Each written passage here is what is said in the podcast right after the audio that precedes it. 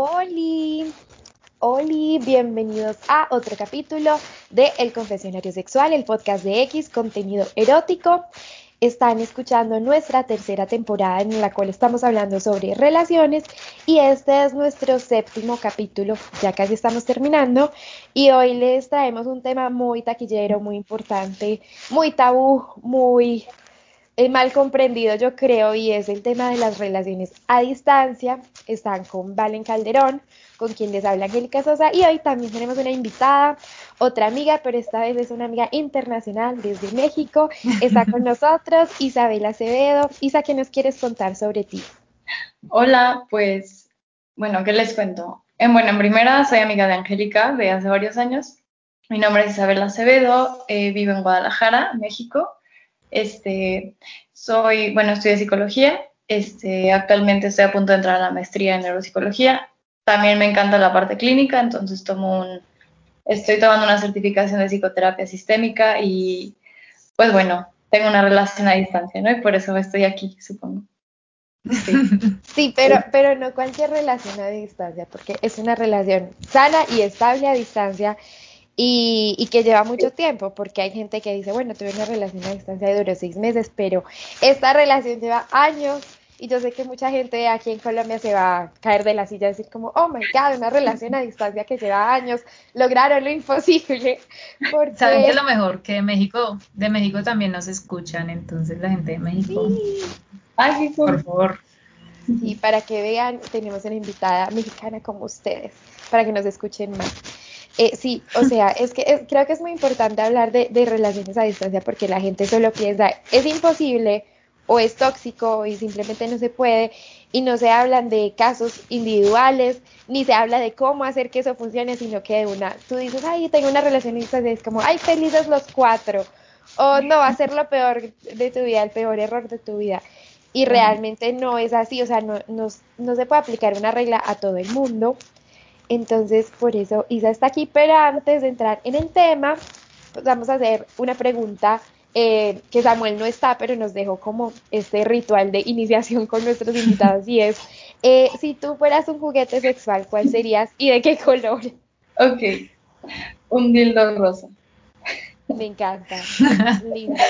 Sabes que también, o sea, siento que todo el mundo dice como rosa, porque rosa, o sea, es como el color que más hay en el mercado. Ay, a mí me gustaría negro, y negro combina con todo. Total. Y es un, y es unisex, y es unisexual, entonces, mucho mejor. Ok. Pero es que, pero es que sí, los juguetes rosados son como los, los más bonitos. Todo hay que decirlo. Claro. Ahora sí, entrando en materia, eh, Isaac, eh, cuéntanos cómo, cómo inició tu relación y, o sea, cómo fue decidir tener una relación a distancia. Además, hay una gran distancia entre ustedes dos porque están en dos continentes diferentes, no, no es cualquier cosa. Yo quiero saber cuántos kilómetros hay entre ellos. Son 10.000 kilómetros, alrededor de un menos como 9, 500, pero sí, déjalo en 10 si quieres, más o menos. Ok. Sí. Y, ay Dios, sí. Entonces, ¿cómo empezó esto, verdad? De hecho, pues Angélica fue más o menos testigo. No sé si estábamos en clase. Sí, en ese usted, ustedes se conocieron en esa clase. No me acuerdo qué clase era, pero debatíamos sobre, pues, sobre los países. Ajá. Ahí, y ahí se, se, echaban miraditas y todos, como, oh my God. Pero, pero raro, ¿sabes? Eh, entonces, bueno, nos conocimos en clase, estábamos en un programa internacional de idiomas, pero pues principalmente era inglés por el hecho de estar en Santa Bárbara, California. Y era mi compañero de clase, creo que él hizo como un upgrade test y lo pasaron a nuestro grupo. Y de hecho, al principio teníamos otra amiga de Colombia, ¿recuerdas? De Valeria. Y yo siempre le decía a Valeria de que, oye, este, él se hace guapo, pero, ay, no, ha de ser como super douche, ¿sabes? Así, como... Todas pensábamos eso. No, y la neta yo creo que sí era un poco, porque pues él tenía, creo que 19 recién cumplidos, saliendo de, de en México le decimos prepa, bachillerato preparatoria, del colegio. Obviamente pues te vas a California, o sea, imagínate un danés, pues se va al sueño americano de surfear, ¿no? Este, y ya pues era nuestro compañero y, o sea, no me caía mal, pero tampoco me caía bien, se me hacía como un poquito engreído. Generalmente ese grupito como de los nórdicos se sentía un poquito así como, wow, como le decimos en México, ¿no? La, la última coca del desierto, ¿no? Y, y sí, o sea, como que eso me caía un poquito gordo, o se me hacía un poquito como eh, presuntuoso de, en cuanto a, bueno, académicamente, ¿no? El típico que siempre levantaba la mano, que sabía todas las respuestas. Probablemente me molestaba eso un poquito porque yo puedo llegar a ser igual, entonces, digo, creo que era parte de. Y fue súper raro porque un día fuimos, creo que me dijo, oye, ¿me llevas a tal tienda retro? Y yo, ah, sí, claro, porque habíamos platicado eso en clase, ¿no? Y fuimos por una nieve, un helado, y, o sea, estuvimos platicando súper normal y me contó toda su vida, de sus, como de sus ligues ahí en Santa Bárbara, y pues como plan amigos, y, y ya, o sea, normal, pero una vez me lo encontré en Isla Vista, que era como donde hacen las frat party, la típica frat party que te imaginas, y las fiestas de los universitarios, donde los menores de edad, nosotros que éramos ilegales en California, pues íbamos allá de fiesta y a tomar. Claramente, fiesta, tomar cerveza y huir de la policía, ¿verdad? Uy, sí. sabían que habían menores, obviamente. Yo creo que la mayoría éramos menores. Y sí nos llegó a tocar, ¿no? La, esta parte de la Yo una vez saludé a un policía con vodka en una botella de agua. No, creo que sí me acuerdo. Un día me dijiste. Pero Sí, fue súper raro. Y él la verdad se veía más grande, entonces a él ni lo atrapó la policía, ¿sabes? Pero nosotros sí nos veíamos súper morritas, la verdad. Este, no, o sea, bebés. Y ese día que lo vi, llega y me dice, ay, ¿por qué traes unas cervezas Corona? Yo le dije, ah, me las trajeron mis papás, me vinieron a visitar. Y como que quería que le compartieran, ¿no? Y yo de que, ay, pues andaba medio rarito, como, digo, estaba borracho, ¿no? Y me pidió mi Snapchat, lo que se usaba en ese tiempo. O sea, éramos compañeros de salón, más o menos nos llevamos bien. Y te pide tu Snapchat, dices, pues este vato lo único que quiere, pues es coger, ¿verdad? Yo creo. Esto, o sea, te piden el Snapchat, bye. No, y más en Santa Bárbara. Y más en Santa Bárbara. Y la verdad, yo era súper como, bueno, no súper, pero yo soy tímida como en esos ámbitos.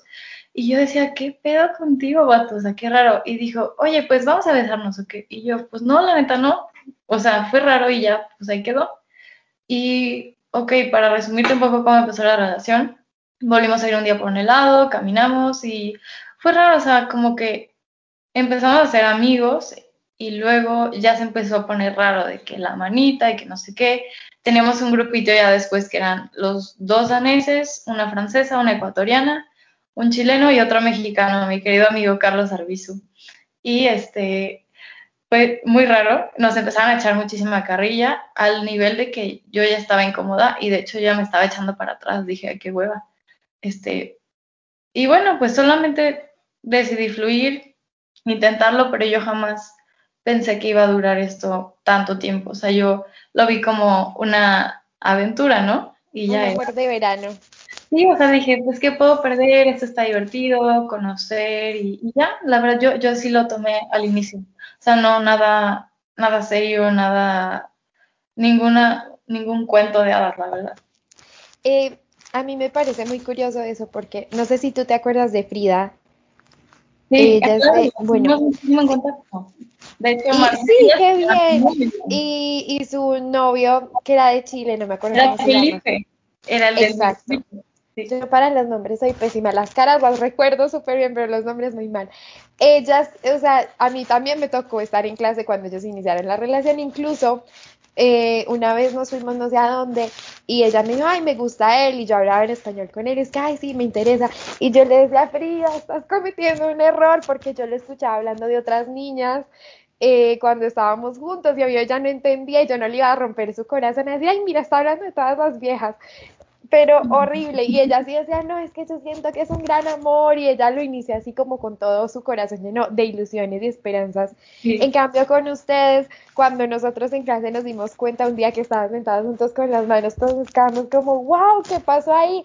Y creo que, no me acuerdo quién, una de, de mis amigas dijo como, pero ella es demasiado linda para él, él no es muy dijo, no es demasiado dominante. Y yo, pues no sé, los opuestos se atraen. Entonces todos nos quedamos como, qué gran sorpresa. Y otra persona dijo como, ay, pero qué triste, porque dura poquito, porque pues son unas vacaciones. Y todos uno nunca sabe. Y yo me acuerdo que mientras llegaba el día en que ustedes se iban, ustedes seguían como siempre, como si nada, y nosotros, uy, van a seguir juntos.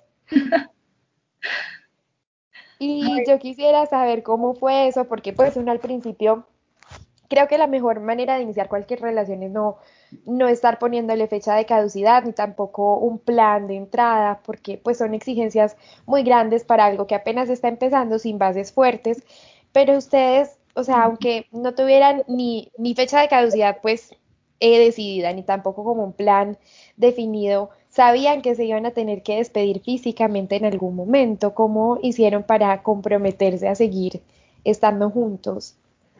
Mira, honestamente yo le había dicho que me quedaba hasta febrero, o sea, que me iba en Navidad con mi familia y volví en febrero. Y yo iba a hacer todo mi trámite para prolongar mi estancia, pero después llegué a México y, digo, ya no había metido los papeles, vi qué onda, había mis amigos.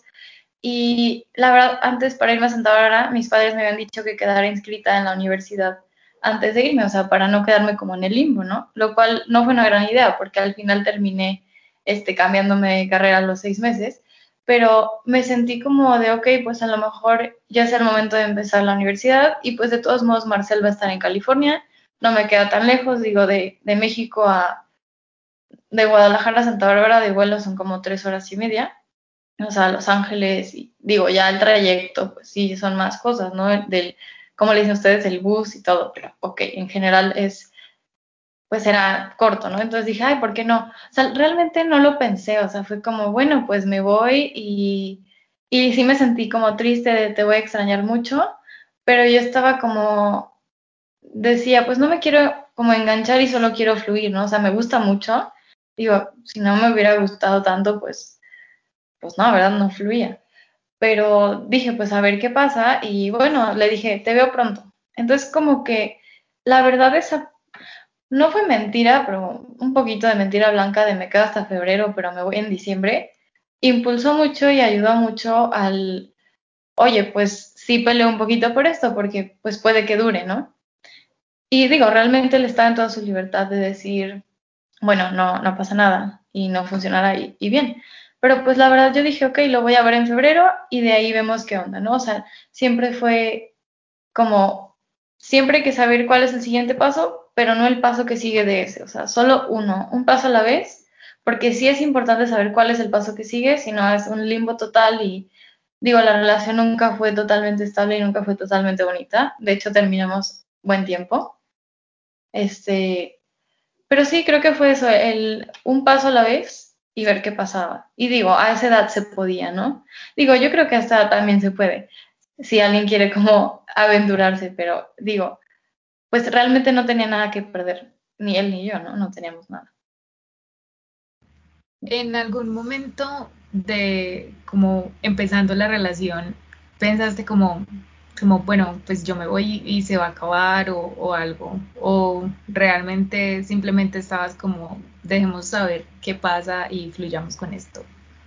No, la verdad sí pensé que podía acabarse, pero yo no sé qué tenía en ese momento el rush de adrenalina que nos dio a todos y todas que estábamos ahí, que era como una confianza en mí misma que hasta me sorprende, ¿no? Dije, ¿por qué? Entonces en el momento pues dije, ok, puede que termine, pero ¿y si no? O sea, sí pensé en el puede que no termine ahorita, o sea, puede que termine después. Pero en ese momento como que yo me sentía muy segura de lo que había vivido y muy contenta de la experiencia, ¿no? Porque creo que una experiencia de una relación internacional me fue muy buena por mi tipo como de relaciones pasadas, como un poquito dependientes. La verdad eso me, me ayudó muchísimo. Cambié mucho. Y ya, yo creo que sí es eso, o sea, solo fui, estaba segura. Yo creo que eso es muy importante porque muchas veces cuando las personas inician relaciones a distancia hay mucha inseguridad y es como, no, pues voy a seguir aquí para garantizar que no pase esto, que no me engañe y se inicia con mucha inseguridad y Yo creo, y esto lo hemos dicho mucho en esta temporada, que toda relación, no importa de qué tipo, necesita bases sólidas y dentro de esas bases está la confianza, la buena comunicación. Y si de entrada no hay eso, a distancia, pues va a ser terrible, va a ser aún peor. Y mucha gente que tiene problemas, digamos, en la relación, estando juntos en el mismo lugar, quiere que se desaparezcan cuando la relación es a distancia y es no. Yo tuve una relación a distancia, pero catastrófica. Eh, fue mi primer amor, un hombre narcisista, una diferencia de edad bien grande, o sea, todo mal. Ahorita cuento para que no hagan nada de lo que yo hice. Eh, y sin embargo, yo no creo que haya que demonizar las relaciones a distancia. Y por un tiempo yo estaba muy conforme con la relación, eh, lográbamos una comunicación y algo que yo sí identificaba en ese tipo de relación comparada a las de mis amigas, por ejemplo, es que yo me sentía más independiente, con más libertad, no, como que no tenía esa necesidad de, de, estar hablando todo el tiempo con esa persona, saber todo el tiempo dónde estoy, podía priorizarme a mí, a mis amigas, y eso a mí me gustó muchísimo, que eso es algo que la gente no tiene en cuenta cuando habla de relaciones a distancia, eso es algo muy bueno, porque uno puede crecer muchísimo dentro de una relación y con su propio espacio. Estoy totalmente de acuerdo contigo. De hecho, fue lo que creo que me impulsaba a seguir más, ¿no? Porque yo me llegaba a sentir en mis relaciones aquí que yo llegaba de verdad a ponerme en un plan de dependencia de te quiero o te necesito o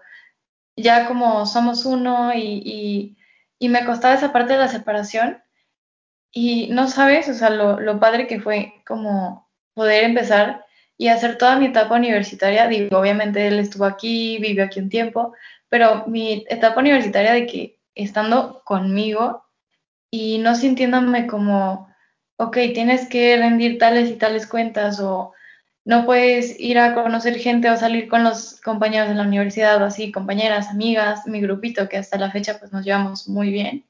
Y sí, o sea, la, la independencia que te da una relación a distancia no tiene precio y digo, ahorita que decías de, la relación narcisista, yo sí puedo pensar que a veces una persona este, narcisista puede llegar a, ser más, esa, esa independencia puede ayudarle. Mm, ¿Tú llevas cuántos años en la relación? Ok, te digo sin, bueno, te voy a decir en total, la verdad sí cortamos como un año y medio, dos años, pero siempre hubo comunicación entonces, en total, seis años. Wow.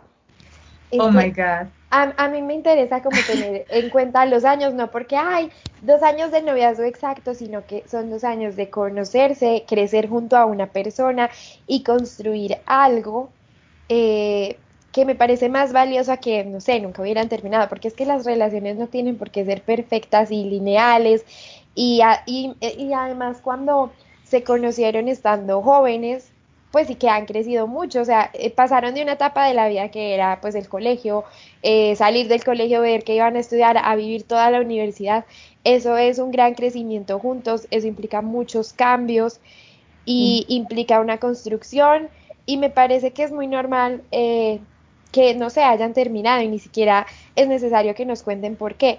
Eh, sino que me parece muy importante resaltarlo porque la gente también quiere que, todas sus historias de amor sean una cosa de cuentos de hadas perfectos y eso no existe en ningún lado. Y uno puede, yo creo que todos somos conscientes que los primeros tres meses de cualquier relación uno es así súper embobado y el enamoramiento y todo lo ves como con unos lentes rosas y no ves defectos y todo, pero esa no es la realidad, es como un efecto secundario de, del amor, como la pendejada amorosa que da, pero no es la realidad. Y cada persona puede tener como sus propios problemas y ventajas dentro de una relación a distancia. Eh, yo quisiera preguntarte, ustedes qué piensan o cómo llevaban el tema de, la infidelidad, porque en Colombia lo que más se, se asocia con las relaciones a distancia es, la infidelidad. Mira, digo, es, es, un tema bien fuerte para todos, porque sí es súper satanizado y luego, luego, o sea, la, primera conexión con la relación a distancia es simplemente infidelidad y si termina es por infidelidad, ¿no? Y digo, de repente una cosa sí lleva a la otra, pero mm, creo que depende muchísimo de las personas que están en la relación. O sea, no como tal de tener una relación a distancia, sino de quiénes la están teniendo.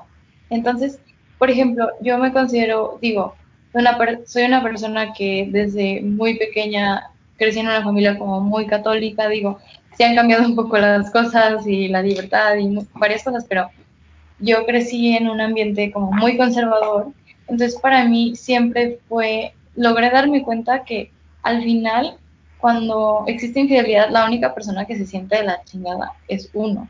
O sea, realmente es algo que no, no da paz. Y la verdad soy una persona que me gusta tener paz en mi vida a toda costa.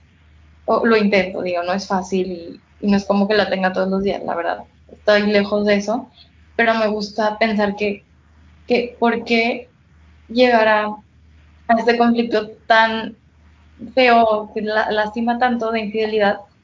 Y la verdad, mi novio es una persona, creo que igual en el sentido de, digo, no la parte religiosa, pero la parte de moral o respeto. Es como, oye, si yo no quiero ya esta relación porque empiezo a sentir algo por otra persona o porque quiero hacer algo más, pues termina. De hecho, digo, no fue el motivo por, lo, el que terminamos, pero él estaba de intercambio aquí en México, pero en otra ciudad y a mí en ese entonces tenía 21 y como que no me daban tantos permisos. Digo, en México es una dinámica rara, depende de en qué ciudad te encuentres y de muchos factores. Pero él como que se empezó a desesperar y pues era como su Erasmus year. Obviamente, pues digo, fue un factor y pues me terminó igual y después siempre seguimos en comunicación y de hecho hasta nos seguimos viendo ese verano. Pero pues bueno, creo que siempre fue de, oye, si yo quisiera ponerte el cuerno, mejor te corto primero, ¿no? Entonces fue como, dije, ok, me terminó porque está sintiendo una inseguridad, una cosa así, ok, terminamos, bye. Pero creo que eso siempre ha sido muy padre, o sea, siempre tenerlo claro.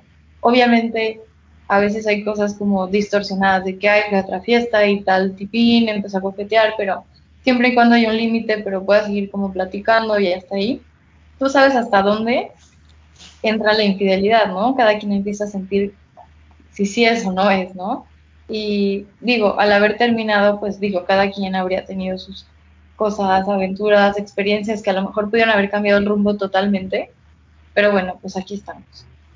Es que creo lo que decías de que depende mucho quiénes estén en la relación, es muy cierto, porque hay personas que prefieren nunca comunicarse y quejarse con otras personas que no están en la relación, prefieren guardarse las cosas a decir las verdades de frente.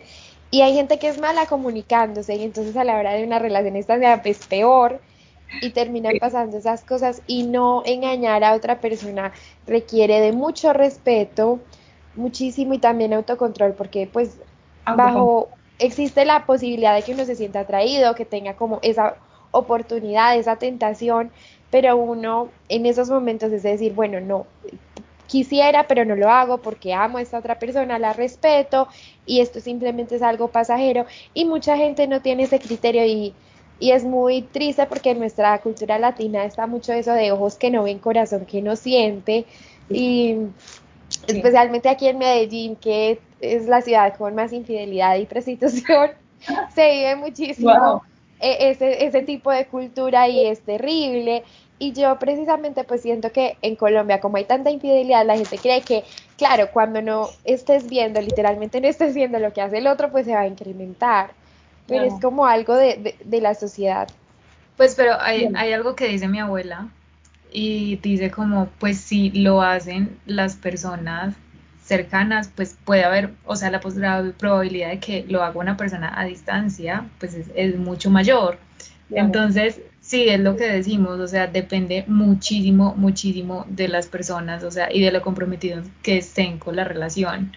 Porque si tú no te comprometes con una persona, si tú crees que simplemente es como, ah, sí, tengo una relación a distancia y pues de alguna forma miramos si funciona o no, pero no te lo tomas en serio y tomas la relación como algo como, ay, sí, voy a mirar a ver qué pasa, pero estoy casi seguro de que esto se va a terminar, las cosas no van a funcionar.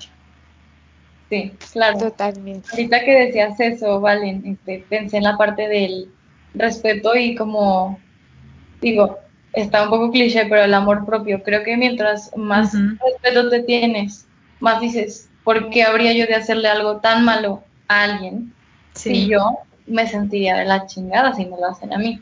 Entonces, no sé si esté de la parte egocéntrica o amor propio, pero dices, oye, no quiero que me, no quiero que me pase porque se siente la pegada. Creo que, creo que sí me llegó a pasar en el pasado, no estoy totalmente segura, o sea, no con él.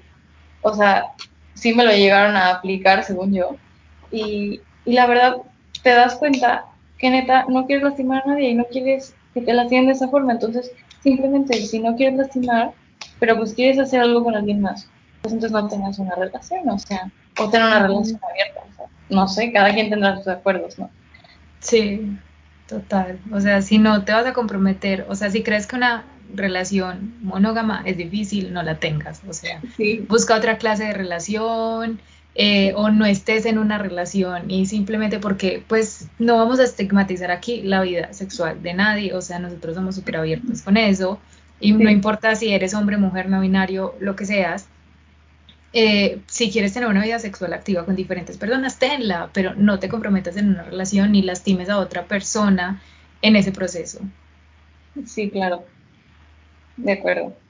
Mm, hay algo que me interesa mucho saber tu opinión, Isa. A mí, pues en, mi experiencia con mi relación a distancia, eh, no me importaba, no me preocupa tanto la infidelidad, porque yo soy muy de pensar como, sea, el, que te va a hacer infiel lo va a hacer estando cerca, lejos, y eso es más problema de esa persona que de uno. Pues uno no tiene por qué hacer un bloqueo de infidelidad, como, ay, no me, no me engañes, no me engañes. O sea, si esa persona lo va a hacer y si ya está teniendo esas conductas de intencionalidad, pues nada que hacer. Entonces a mí eso no me estresaba ni me preocupaba tanto, aunque a veces me, pues me podía sentir insegura como va a tener más contacto con otras personas que están allá. Pero algo que me pareció muy difícil y que siento que tenía una influencia negativa en mi relación a distancia, no sé si en, la, en todas, es como la opinión de los demás acerca de las relaciones a distancia, porque entonces cada problema que tú tengas, tú como hoy siento, no sé, me siento distanciada, es como, eso es porque es una relación a distancia, la estás cagando, eso te pasa, eso es tan terrible como no hay casi apoyo, o sea, como que nadie te está animándote, nadie te dice, no, yo confío en que ustedes van a lograrlo todo el mundo es como esperando a que tú la cagues y que se termine esa relación y que termine todo dramáticamente. A mí me pasó así.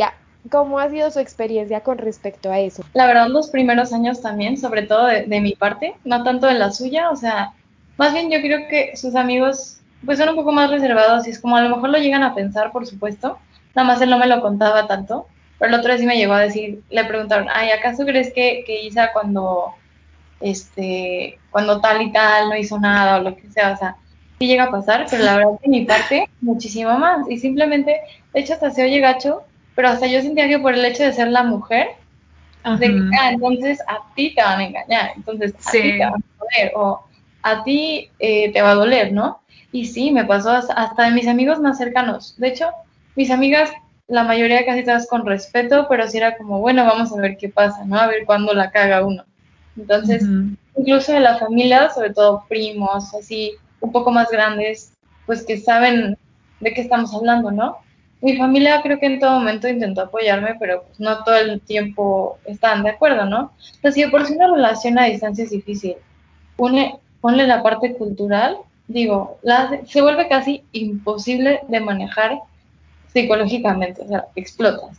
Pero sí, entonces aterrizo que sí, sí tuve muchos comentarios de no va a funcionar, te doy seis meses, te doy un año, te doy tres, y muchas etapas, incluso de me cae bien tu novio, lo odio, me caga, lo que sea, ¿no? Entonces hubo de todo. Es demasiado divertido que digas eso, porque, a ver, yo estoy como en una especie de relación a distancia. Es una relación a distancia. una especie de... es un noviazgo, pero es una relación a distancia. Ajá. Eh, y me, me, pasa demasiado, o sea, hay mucha gente que dice como, ay, pero pues es una relación a distancia, o sea, son demasiados kilómetros, él está en otro país, también está en, en Europa Ajá. y escucha este podcast. Entonces, como que sí, comentan muchísimo, como, pues no, no va a funcionar. O creía, bueno, nosotros nos conocimos por Tinder, Passport, no nos hemos visto, llevamos, nos conocemos hace un año. Es una historia muy millennial. La mía también. Demasiado. Muy genial, qué cool. Y, y, siempre creían que eran como, ah, bueno, van a hablar como amigos y ya como a las dos semanas se van a cansar o al mes y, y se va a acabar y no va a pasar nada. Y, y, no, o sea, y es como la presión, o sea, siento que eso te mete como más inseguridad, o sea, el, hecho de que no te apoyen o que siempre te estén diciendo como, es que no va a funcionar, es que tal vez va a pasar tal cosa, es que como él es hombre, entonces va a tener como más libertad y va a cortarse con más viejas mientras está allá, entonces sí. y, pero al contrario de, de lo que les pasó a ustedes, que los amigos cercanos les podían decir como, no va a funcionar mis amigos, mis amigos más cercanos antes eran, o sea, yo era la que siempre pensaba como, no va a funcionar, o sea, esto se va a acabar y yo voy a terminar mal y todo. Mis amigos son como, no, confío, o sea, son como dándome ánimo. Bien bueno. Sí. Pero es porque te conocemos, o sea, no, no, por, él, e, no por él, casi, casi digo una palabra, no por ese individuo, sino porque te conocemos a ti. O sea, si a ti te gusta una persona, Valentina es, mira, si ella dice voy a comer caca y tú le puedes decir no comas caca, eso no te hace bien, ella lo hace. Hace todo lo que sea por lo que dice, lo tiene que hacer, así se mate en, en el proceso, es por eso que, que, confiamos. Pero no tiene nada que ver con esa otra persona y, y pues es porque no ah, pensamos como, no lo odio, yo no odio a nadie, a nadie le doy tanta importancia en mi vida estoy en una guerra fría con él en este momento porque la cago muy feo y hasta que no demuestre lo que dice, pues no me cae bien, pero no lo odio. No tiene tanta importancia en mi vida. Para que sepa esa persona. Yo soy muy tolerante, pero justamente mi, historia con relaciones a distancia fue así muy parecida. Conocí a alguien por Tinder. Eh, él tenía 30, yo tenía 22 teníamos muchísimo en común, eh, nos enamoramos literalmente por medio de WhatsApp, así de hablar todo el día.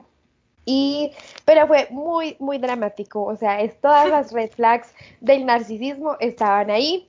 Eh, después de meses de hablar con él y de planear conocerlos, y yo lo iba a recibir en mi casa, me di cuenta que tenía novia. Y yo, sí, yo, yo soy, cuando yo me enojo, eh, puedo tener hasta blackouts, me enojé muchísimo, encontré una publicación de ella con su novia, le mandé la foto con un signo de interrogación y me llamó, dijo, no te voy a explicar, y yo, no, a mí no me explicas nada ni mierda, yo, adiós, hasta luego, listo, hasta aquí llegó todo, Pasaron ocho meses, yo ya me había olvidado de todo, seguí con mi vida y me empezó a escribir un número extraño por WhatsApp diciendo como, ay, podemos hablar, necesito que me escuches y yo así súper asustada, yo, ¿qué es esto? Me están acosando. y le pregunté a mis amigas si conocían el número y ese día que me dio rabia, porque a mí me pasa algo y es que todos los hombres vuelven por cosas de la vida, entonces yo había guardado ese número en el celular de una amiga con un signo de interrogación y era él y me había escrito a decirme que sí, que cuando me conoció estaba en un break con su novia, que luego volvió con ella, y entonces estuvo con las dos, y que estaba muy confundida, pura mierda, puras excusas.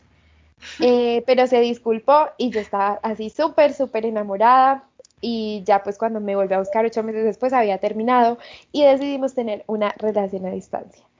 Y los primeros tres meses súper bien, incluso se quedó aquí, vino a conocerme, lo recibí cuatro días en mi casa, eh, fue súper genial, o sea, fue mi primer amor, mi primera vez también, eh, todo maravilloso y ya después empezó, es, todo narcisista al principio es el hombre de tus sueños y después de un tiempo se convierte en lo peor de la vida. y tuve un punto de quiebre y es que mi mamá estaba hospitalizada por una enfermedad autoinmune eh, que no se había descubierto, o sea, yo estaba muy mal mentalmente. Yo tengo un historial de enfermedades mentales, yo estaba empacando la maleta para llevar a mi mamá al hospital, que ni siquiera se quería dejar internar, y me llamó él a decirme que sentía que yo ya no lo estaba apoyando en su vida. Y, y yo como, como, what? Yo, yo no entiendo de dónde viene eso. Yo, o sea, perdón si no te estoy apoyando en este momento a las 10 de la noche mientras voy al hospital, pero se me hace muy difícil y yo no lo podía creer. Pero y él lo decía así, con toda la seriedad del mundo, como no me siento apoyado por ti. Yo, yo tampoco, o sea, me estoy haciendo. Sí. Exacto, y no, fue terrible. Yo afortunadamente soy muy drástica y apenas empiezo a ver esas cosas me voy así de la nada. luego de eso se desapareció 12 días y a mí me pasa eso y yo ya estoy, o sea, yo ya estaba empezando a salir con otras personas, yo, nada, esto se acabó, fin de la historia y, y reapareció como si nada y yo como, pues no, no me gusta esto, yo es que primero tampoco le quería poner el título de noviazgo, pero quería que fuéramos exclusivos, había que hablar todos los días, un montón de condiciones. Y yo ni siquiera he sido de ponerle título a las cosas ni de tener relaciones, entonces no es como que yo le dijera, pero pongámosle un título, no, para mí me daba igual. Pero me sentía muy atrapada porque tenía todas las condiciones de un noviazgo, entonces yo le dije como, mira, esto no está funcionando para mí, estoy cansada, tienes muy mala comunicación, no sé, ya me había dado cuenta que era un narcisista y yo, esto es definitivo, si va a reconocer las cosas y va a querer hablar, quiere decir que simplemente, no sé, tiene problemas emocionales, pero si no reconoce nada y huye, es un narcisista y pues obvio, decidió huir y nunca más le volvió a hablar y todo terminó así súper abruptamente y me estaban pasando tantas cosas en mi vida que durante seis meses yo no tuve tusa o despecho, nada. Después de que pasó eso, porque me enfermé, me pasó de todo, a los seis meses me dio súper duro. Yo como, no, mi primer amor fue narcisista, fue terrible. y después de eso, el año pasado en pandemia, yo estaba feliz de la vida y le dio por volver a hablarme. Y ni siquiera me supo decir para qué. Y, o sea, les cuento esta pequeña historia de terror para decirles que, miren, mi relación tuvo meses muy buenos, maravillosos. O sea, yo tuve mi primera vez como yo quise, con quien quise. Eh, me pareció que fue ideal para mí en ese momento. Y las relaciones a distancia son así, uno tiene momentos que son muy buenos, muy maravillosos, momentos terribles, puede terminar bien, puede terminar mal, puede durar mucho. Pero como todas las relaciones, o sea, no puedes decir que las relaciones a distancia tienen momentos buenos y malos, todas las relaciones, incluso con los amigos, con tus amigos, con tu familia, tienes momentos buenos, tienes momentos malos, es normal en cualquier relación entre dos seres humanos. hay que quitar ese estigma de que las relaciones a distancia, esto no las relaciones a distancia tienen como otras dificultades y ventajas también. O sea, son diferentes, pero no son ni buenas ni malas. Eso depende de las personas. Claro, y además cada vez más comunes. Exacto, no, y más en plena pandemia, o sea. Pero saben que yo le veo una ventaja muy grande a las relaciones a distancia. Y es como que cuando tienes cerca a la persona, es muy probable que la comunicación no sea tan buena y no digas las cosas y te las guardes y sea como, no, esto es una bobada, no lo voy a decir. En las relaciones a distancia, la comunicación lo es todo. O sea, es que si tú no te comunicas, no tienes una relación. Literal. totalmente cierto. O sea, no, hay, si no hay comunicación, no tienes una relación. entonces, Haciendo ese paralelo, por ejemplo, algo que pasa, yo creo que es muy de latinos también, algo muy cultural, y es que en una relación en persona, una relación tradicional, a veces la comunicación es muy mala y ante cualquier cosa el sexo. Y es como, no nos comunicamos, pero el sexo está mejor que nunca. Y mucha gente dice, no, o sea, en una relación a distancia el sexo, o sea, eso no existe, es lo peor, se, no van a poder de abstinencia. Pero yo siento que al priorizarse la comunicación y la confianza se refuerza también la parte sexual, no porque haya como coito en persona, sino porque creo que es más importante que haya de base comunicación y esto para que haya una buena sexualidad y un buen erotismo que viceversa. Y yo he tenido relaciones así que el sexo es lo mejor del mundo y la comunicación es lo peor y, y todo lo emocional mal, mal. Y eso sucede mucho. Yo quisiera saber, eh, Isa, por ejemplo, si, si para ustedes era una preocupación como la distancia en cuanto a lo sexual. Por ejemplo, pues si les preocupaba, no, cómo vamos a mantener esto eh, vivo, la, dinámica, todo esto. O sea, se van a cagar de risa, ¿no? Digo, yo sé que ahora ya hay todo tipo de relaciones, la mía la considero como dentro de lo que cabe bastante normal, ¿no? En esos aspectos, porque ya ves que ahora hay muchas relaciones a distancia o no distancia, que es como, o no hay nada sexual, o no sé, ¿sabes? En mi caso, digo, la considero normal, este, también, dentro de lo que cabe con sus necesidades sexuales, claro. Pero ¿sabes que ayuda, saben que ayuda muchísimo?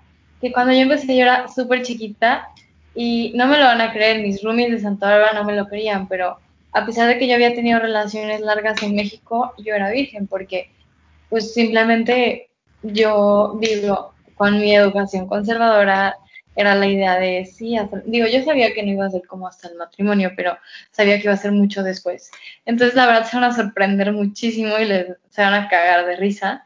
Este, la verdad es que, ok, hasta, a ver, yo empecé a andar con él a finales del, bueno, como en octubre del 14, y tuve mi, mi primera relación sexual con él en como mayo, sí, mayo del 2017.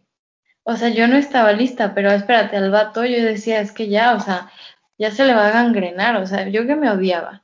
O sea, eso es lo que me Real, o sea, cada vez más frustrado, cada vez más de malas, cada vez más de un huevo.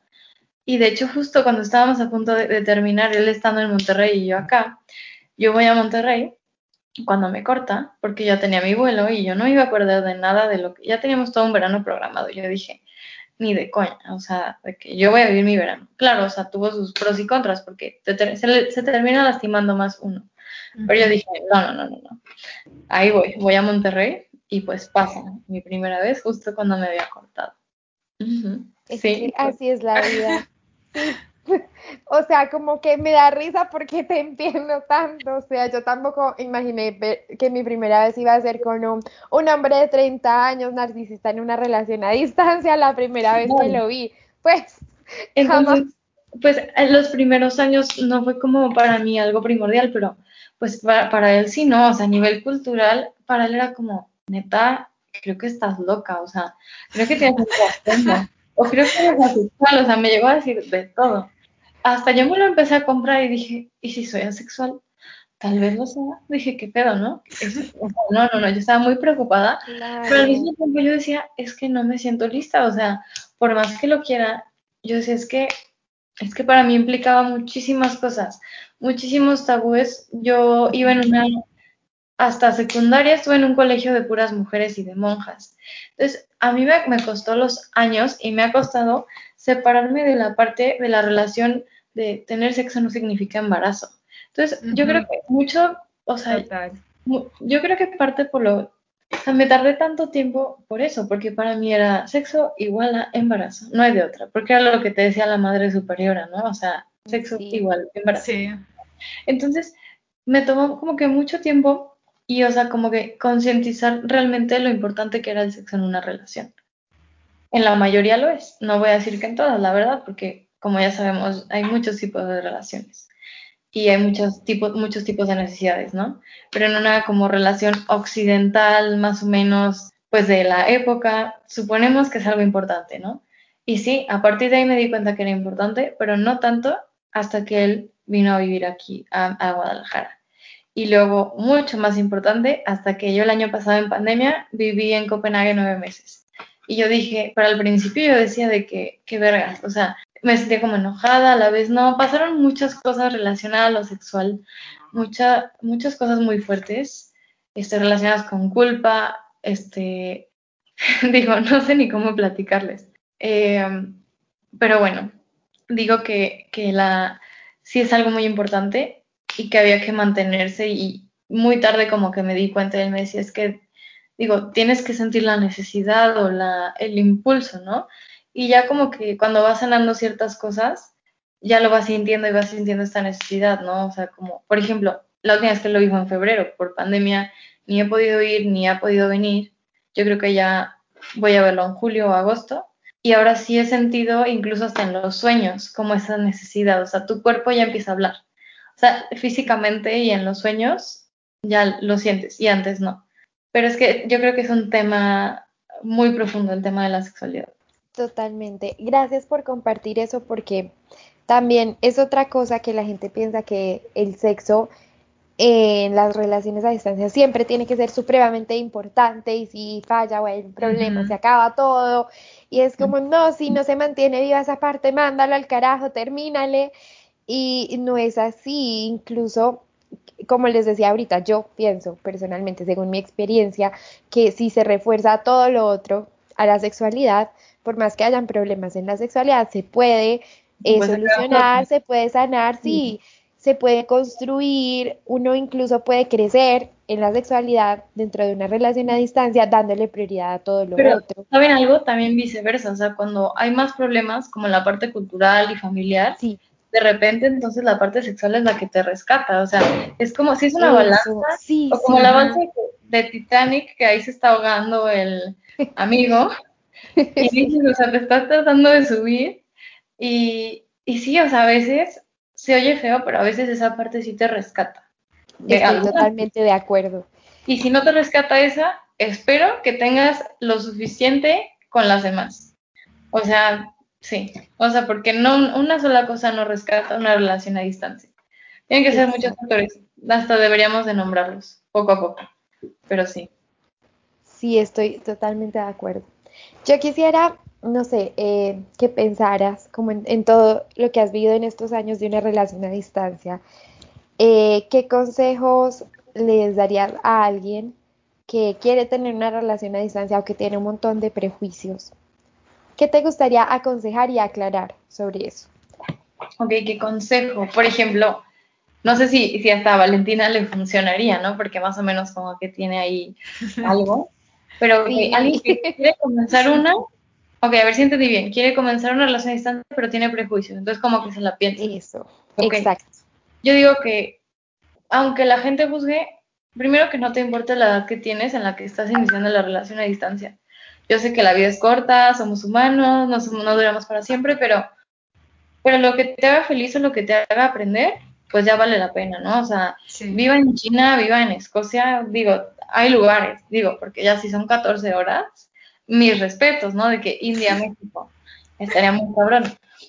Pero, este, pues bueno, primero, o sea, desconéctate de la parte de que, ay, tengo, y de eso estoy trabajando, de que, ok, tengo 25 años y si deja de funcionar, ¿qué pedo? Ya me, casi, casi el prejuicio que te ponen escuela de monjas, no te creas, no. Todo mi respeto a las escuelas de monjas, pero Aquí, aquí las tres estuvimos en colegios de monjas. Sí. todo mi una monja no me dejó ser zurda, en serio, por ejemplo. respeto y admiración por la gente que tenga el, el llamado, la verdad, todo, pero hay, hay cosas que no, no todo te lo puede como enseñar este, esta parte, ¿no? Exacto. Pero lo que sí puedo decir, ok, no importa, no importa la edad que tengas, con tal de que quieras intentarlo, pero yo creo que número uno, número uno, es que quieras lo suficiente, o sea, con suficiente fuerza intentarlo, ¿no? O sea, que haya una buena razón. Si no lo hay, día uno va a dejar de funcionar. Número dos, que los dos quieran y estén de acuerdo más o menos con el tipo de relación que va a haber, porque yo sí me dado cuenta que si los dos daban sus 100 y en algún momento uno tuvo que dar el 80 y el otro va a tener que dar 120, mientras el otro esté de acuerdo que uno va a poner más, porque ha pasado de que, oye, ahorita yo no te puedo dar y ahorita yo te puedo dar más. Me llegó a pasar. Pero, o sea, si hay un momento en el que uno, pues, lo da todo sin un acuerdo y el otro lo deja, ahí deja de funcionar, o sea, o lo platicas de que, oye, ahorita no lo puedo dar todo por esto y por esto, y te lo platico, y si te la quieres fletar, pues arre, si no, no, ok. Pero, o sea, tienen que decir, ok, creo que al 100% quiero esto, o creo que quiero esto, porque no tienes que estar 100% seguro ni ahorita después de seis años, pero decir, ok, creo que quiero esto. Y mientras tú digas, ok, al momento me ha funcionado y sigue funcionando, no sé si mañana va a seguir funcionando, pero si hoy me sigue funcionando, me sigue haciendo crecer, me sigue siendo independiente, pues inténtalo, ¿no? Pero creo que sí es una reflexión diaria o semanal, una recopilación de cómo va mi relación y a dónde quiero llegar. Porque si hay momentos en los que estás perdido. Y creo que hasta mañana puedo volver a estar perdida, pero dices, ok, creo que sí va por ahí, creo que no. Pero mientras más lo intentas y más te acercas como una realidad con él, pues vale la pena. Nosotros ya no habíamos planeado estar separados, pero yo me tuve que regresar por la pandemia y la verdad, digo, estuve nueve meses allá con todo y pandemia y encerrados, esa es otra historia, ese es otro podcast, te lo quieres matar, ¿no? Ya te empieza a caer mal. O sea, pero creo que también fue muy importante porque pues ayudó a superar muchas cosas y decir, ok, pues si te aguanté en una pandemia y si me aguantaste, pues gracias. No significa que toda la vida lo tengas que hacer, ojo, o sea, no es de que ah, si aguantaste tantas cosas y tantos años, no, no se sientan de que ah, la relación a distancia ya me tiene, aquí me tiene, no, o sea, es, véanlo como una, una aventura, algo muy bonito, mientras tú lo quieras, mientras estés dispuesta, mientras haya confianza, comunicación y mientras te dé paz, porque si no te da paz, ni la tengas, o sea, mientras intento, yo creo que está muy difícil tener paz en una relación a distancia, pero intenten, intenten, sí. Me encantó, o sea, siento que mucho de lo que dijiste sirve para la vida en general. Literal. Pero, o para sea, cualquier tanto, tipo de relación. Sí, porque tengo, tengo amigas en este momento así detrás de unos manes tóxicos. Eh, voy, a, voy aquí a aprovechar para decirle a mi mejor amiga que, que está recién despechada por una mierda de hombre. y le voy a mandar este podcast para que se repita lo que acabas de decir. Pues bueno, ojalá sirva. Pero ojo con eso también de toxicidad. Todos hemos llegado a ser súper tóxicos. Exacto. es, es, es, la dualidad. Yo considero haber sido hiper tóxica en algún momento de la relación y a lo mejor por eso terminó ese momento o a lo mejor, o sea, no sé ni qué decir al respecto, pero yo acepto que he podido ser tóxica y más le vale a él que acepte y creo que sí, que él ha podido llegar a, ha podido ser tóxico, ha llegado a ser narcisista, pero pues a lo mejor debo de aceptar que yo también. Yo creo que todos hemos pasado por diferentes etapas, incluso personalidades en una relación. Personalidades que ni siquiera reconocerías en ti mismo antes de que, ¿por qué chingado soy así? Y se vale pasar por todas esas y tampoco te tiene que definir como pinche morra tóxica, porque a lo mejor una acción de él te pudo haber provocado una reacción tóxica una acción tóxica y tampoco debemos juzgar a una persona o a nosotros mismos por algo que hicimos una sola vez en la vida, como, ay no, fuiste tóxica en la adolescencia y ya vas a ser así toda la vida, no, o sea, te compras la toxicidad y te vuelves tóxico. Eso, exacto. Es posible ser tóxico un ratito y después dejar de serlo, es más, es natural, normal y hasta bonito sentir ese cambio de químico en ti. O sea, soy diferente, o sea, totalmente diferentes. Sí, sí, yo, yo lo confirmo porque antes solo atraía y solo me gustaban los narcisistas y, y apenas el año pasado me gustó por primera vez alguien que no era narcisista y yo no me lo podía creer, era como, wow, así se siente que te gusta alguien que no es narcisista, eh, es real. Eh, es que creo que para concluir hay que tener en cuenta que pues una relación a distancia tiene otras ventajas, otros...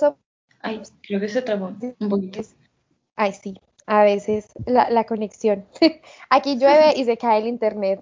Eh, esta, es Colombia. en, México. No, no, no, no, juzguen el país. Yo creo que puede haber excelente internet en Colombia, excelente, pero normalmente en casas llega a fallar, ¿sabes? Es como... Sí. Somos civiles, el, el internet falla. A cualquier civil en todo el mundo, ¿eh?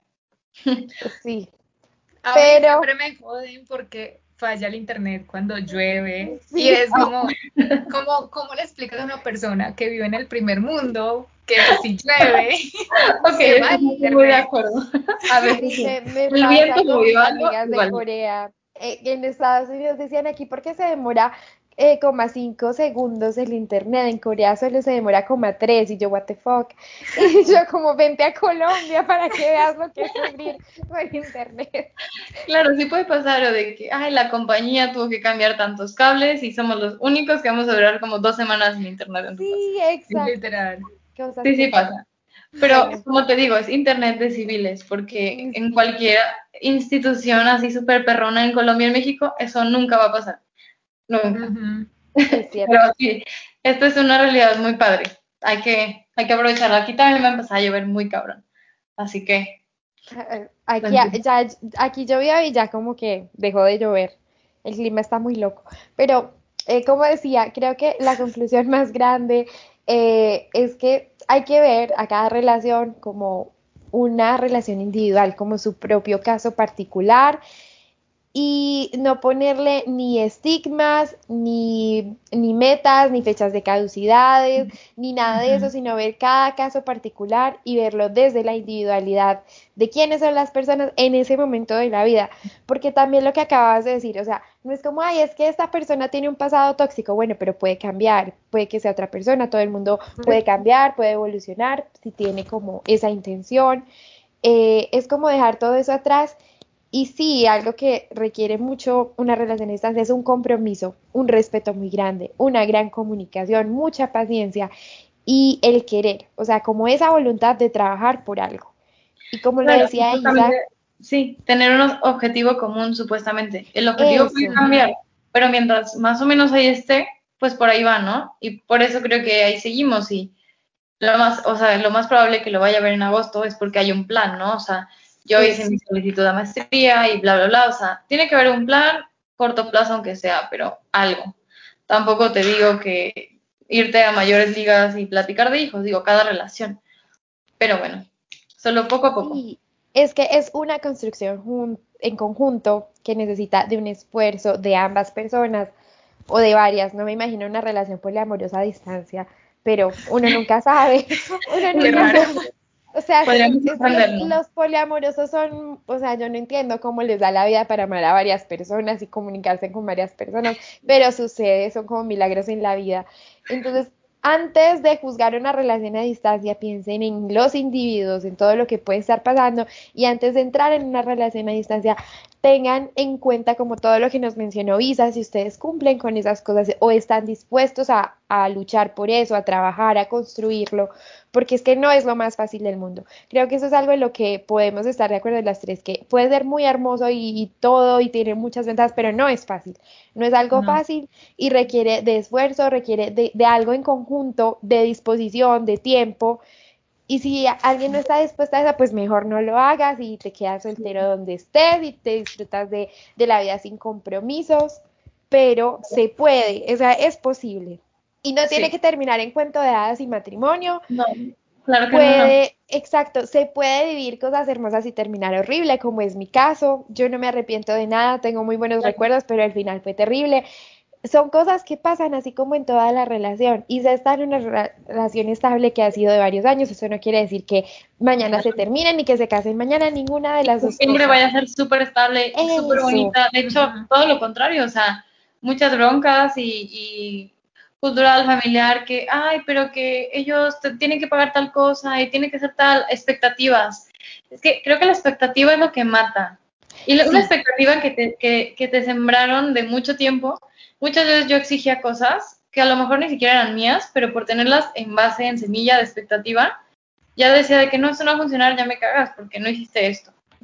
Entonces, expectativa, creo que intenten bajarla. Intenta bajarla y hasta cierto punto mantenerla, porque también no vas a tener una relación sin saber qué esperas de ella. O sea, obvio. Algo debes de esperar, ¿no? Ah, espero unos seis meses maravillosos. Ok, algo espera algo, porque si también no esperas nada, pues digo, o sea, que quieres flotar toda la vida, pero tampoco te digo que esperes, o sea, o sea, que no tengas, ¿cómo les digo? O sea, algo tan enorme, o sea, puede ser pequeño, pero o sea, tener pequeñas metas no la meta más grande de vamos a morir juntos. Pequeñas metas, pero no estar flotando, ¿no? Digo, hay gente que sí le gusta flotar toda la vida y está bien. Entonces también eso depende. Eso. Y como sociedad es no juzguemos la relación a distancia, o sea, solo por el hecho de que nos digan relación a distancia, ya juzguemos. Eso es muy feo, o sea, uno no habla mal de cualquier relación, es como, ay, se van a casar y uno inmediatamente habla mal. ¿Por qué se hace eso con las relaciones a distancia? Eso es terrible. Eh, hay que, creo que como sociedad hay que entender que una relación a distancia es igual a, a, cualquier otra, puede ser maravillosa, puede ser terrible, puede terminar en, en unos días, puede durar años.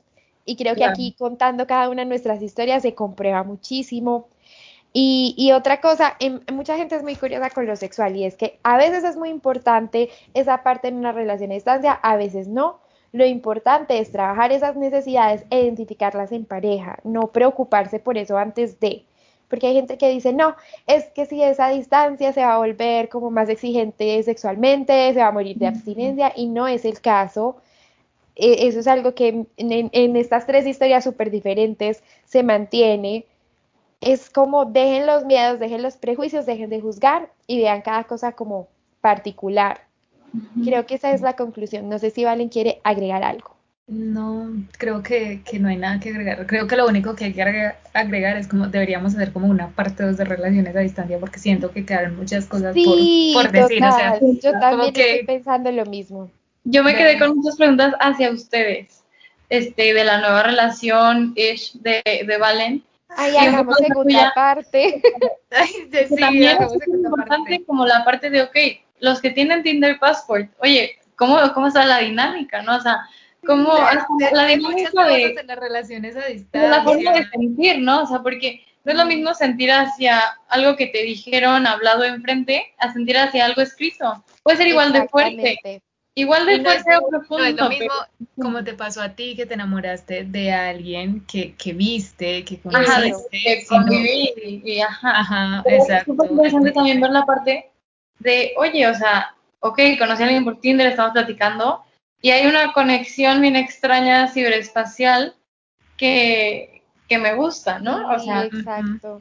Sí, hagamos segunda parte entonces. Yo también estaba pensando eso. Pero yo creo que esta, esta segunda parte nos podemos concentrar como más en hablar como en las relaciones a distancia, pero como de personas que no se han visto. Sí. Pero yo, yo ahí tendría que aprender muchísimo. No, pero nos puedes preguntar, o sea, esta vez va a ser el contrario, tú nos preguntas. Eso. Puedo preguntar. Claro. Y podemos, pues, como hablar en comparación, como llegar a conclusiones construidas comparando ambos lados. Con muchísimo gusto. Sí, eh, sí, hay que hacer segunda parte. Sí, porque siento que queda, queda, ahí como corto, pero por ahora este es el, final del podcast. Claro. Eh, muchas gracias, Isa, por aceptar la invitación. O sea, eh, en serio, para mí era muy importante tener un referente positivo de relaciones a distancia, porque, o sea, para hablar mal había mil personas haciendo filas, sí. Demasiado. Yo lo puedo hacer, o sea, también está la parte negativa, te la puedo dar, pero, no, pero también hay que buscar cosas. Sí, por ejemplo, mucha gente y mis amigas que saben mi historia con mi relación a distancia es como, no, tú nunca más lo vas a volver a hacer, ¿cierto? Y yo, hey, o sea, no, no, no quiere decir que vaya a volver a escoger una persona narcisista, yo no me arrepiento de, de lo que pasé, y, eso es lo que no me gusta, sí, uno puede decir fue horrible, pero aprendí, no hay que decir es lo peor y nunca jamás, no, no me gusta eso. Entonces, gracias por aceptar. Eh, eso fue todo por este capítulo, que fue el séptimo capítulo de la tercera temporada de El Confesionario Sexual. Recuerden que, ay, muchas gracias Isa. Recuerden que sale un capítulo nuevo cada ocho días, los domingos y que nos escuchan en otro nuevo capítulo, la segunda parte de las relaciones a distancia. Muchas gracias Bye. Bye. La mucho y a su acento. Igualmente.